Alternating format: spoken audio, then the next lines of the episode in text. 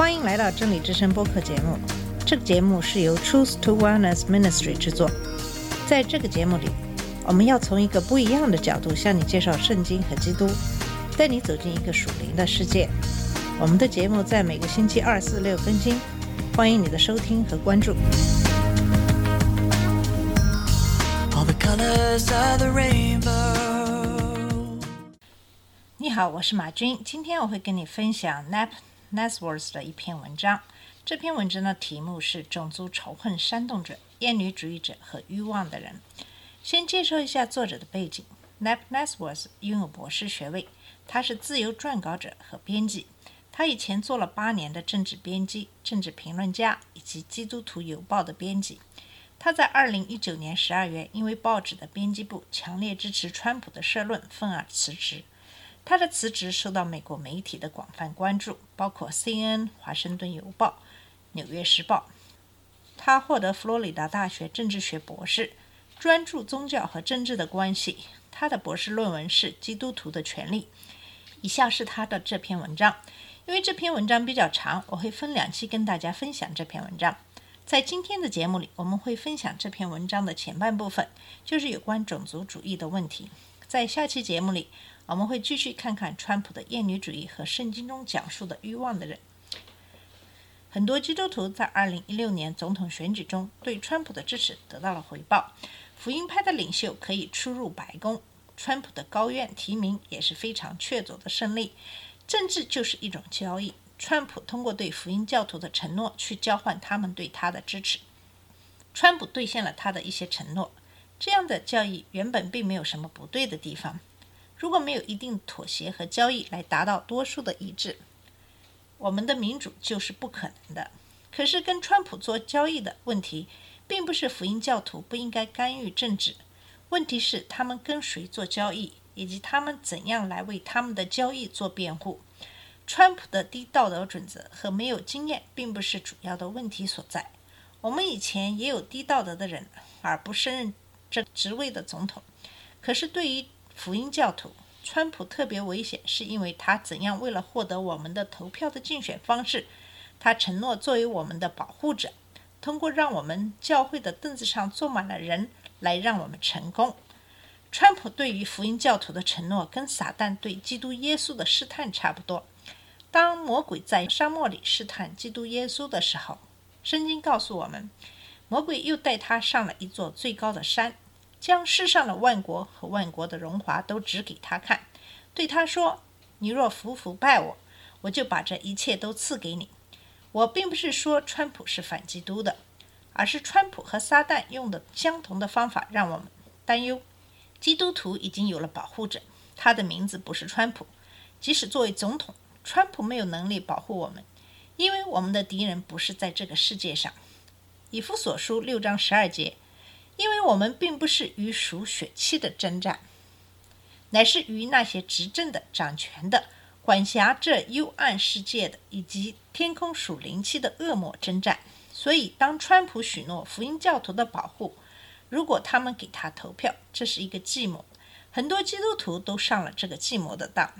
我在此所阐述的观点和知识，来自我的四个个人经验：信仰、政治、教育和家庭。我是一个保守的福音教徒，我在这里从一个福音教徒对他的福音教徒的朋友的角度来写的。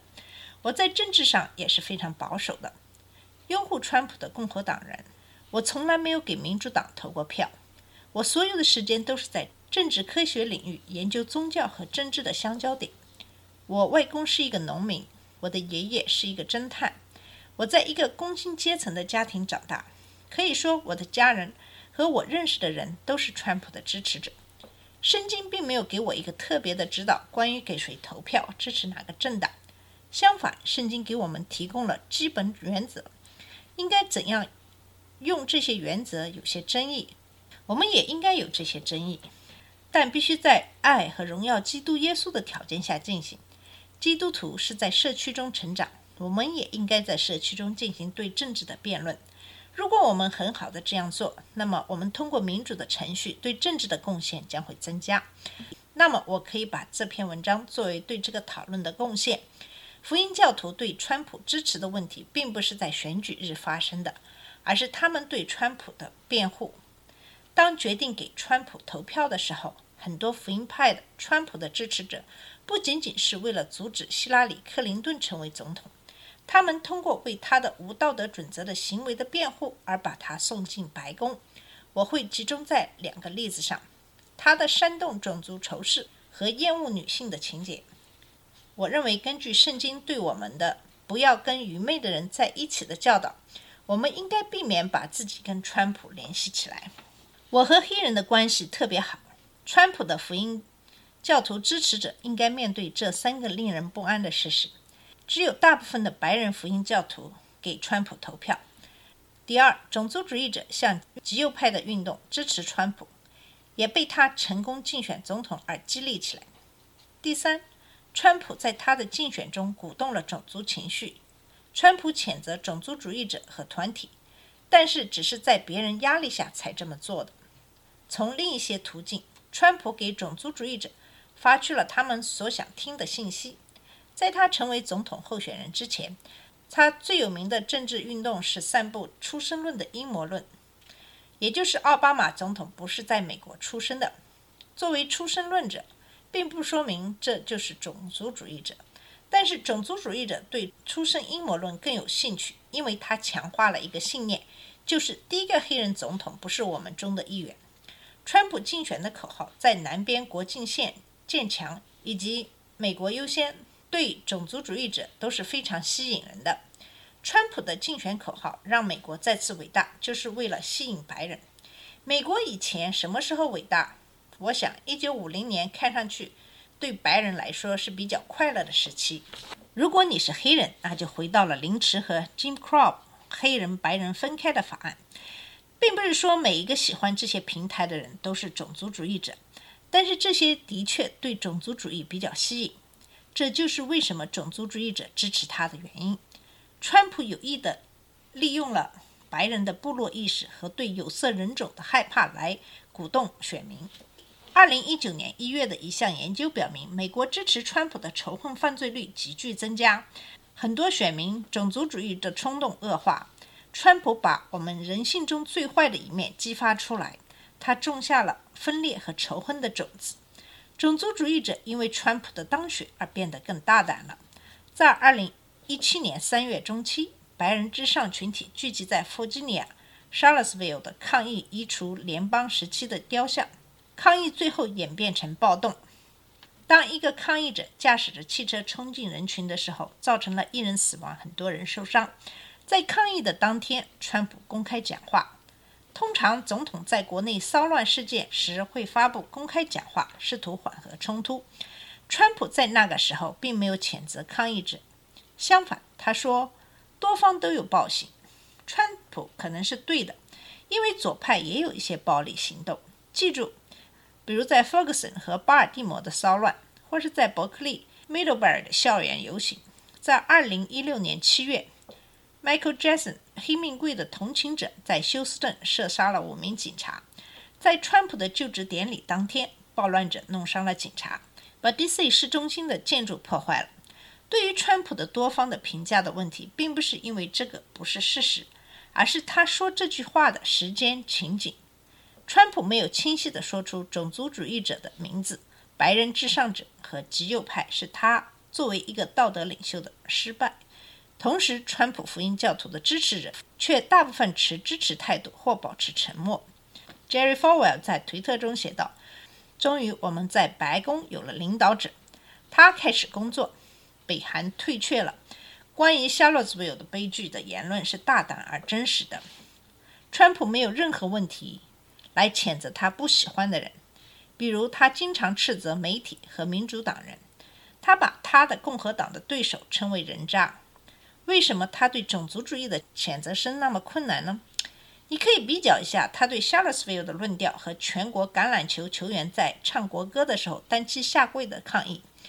川普在2017年阿拉巴马的集会上说：“难道你不乐意看到，如果哪个球员对我们的国旗不敬，俱乐部老板说把那个婊子养的赶出球场，他被解雇了，他被解雇了。”在 Charlottesville 的抗议中，川普看到的是很多方都有暴行，双方都有责任。在那些新纳粹的人群中，有些很好的人，川普完全可以在处理这个在国旗面前的抗议时说，抗议者也有些合理的诉求，但是他们用了错误的手段。相反，川普看问题都是非黑即白的，婊子养的应该被解雇。如果俱乐部老板不行动，粉丝应该抵制。川普的决绝对这种对国旗不尊重的抗议行为，是应该给予那些在夏洛斯维尔的游行示威者，而不是在球场上对待国旗单膝下跪的运动员的抗议。在夏洛斯维尔的抗议中，他本可以团结这个国家的大多数。在橄榄球比赛的场景，他让这个国家更加分裂。种族划分在十字架的脚下瓦解。当基督耶稣说。第二个最大的诫命是爱你的邻居像爱你自己一样。别人问他谁是我的邻居呢？为了回答这个问题，基督耶稣用了一个比喻，就是一个好的撒玛利亚人的故事，也是在圣经中最著名的一段经文。祭司和利未人经过一个在路边被强盗抢了和打了的一个人，基督耶稣没有把犹太人，而是而是撒玛利亚人被犹太仇恨的敌人作为这个故事的英雄。通过他照顾受伤的人，这个撒玛利亚人就是我们的邻居。你想，这三个人哪一个是落在强盗手中的邻舍呢？基督耶稣问那个人，他说是怜悯他的。然后，基督耶稣用这个比喻来给我们上了一课，也就是给我们所有人的一课。像这个撒玛利亚人，不是区分种族部落，而是仅仅看到一个需要帮助的人，去照样行吧。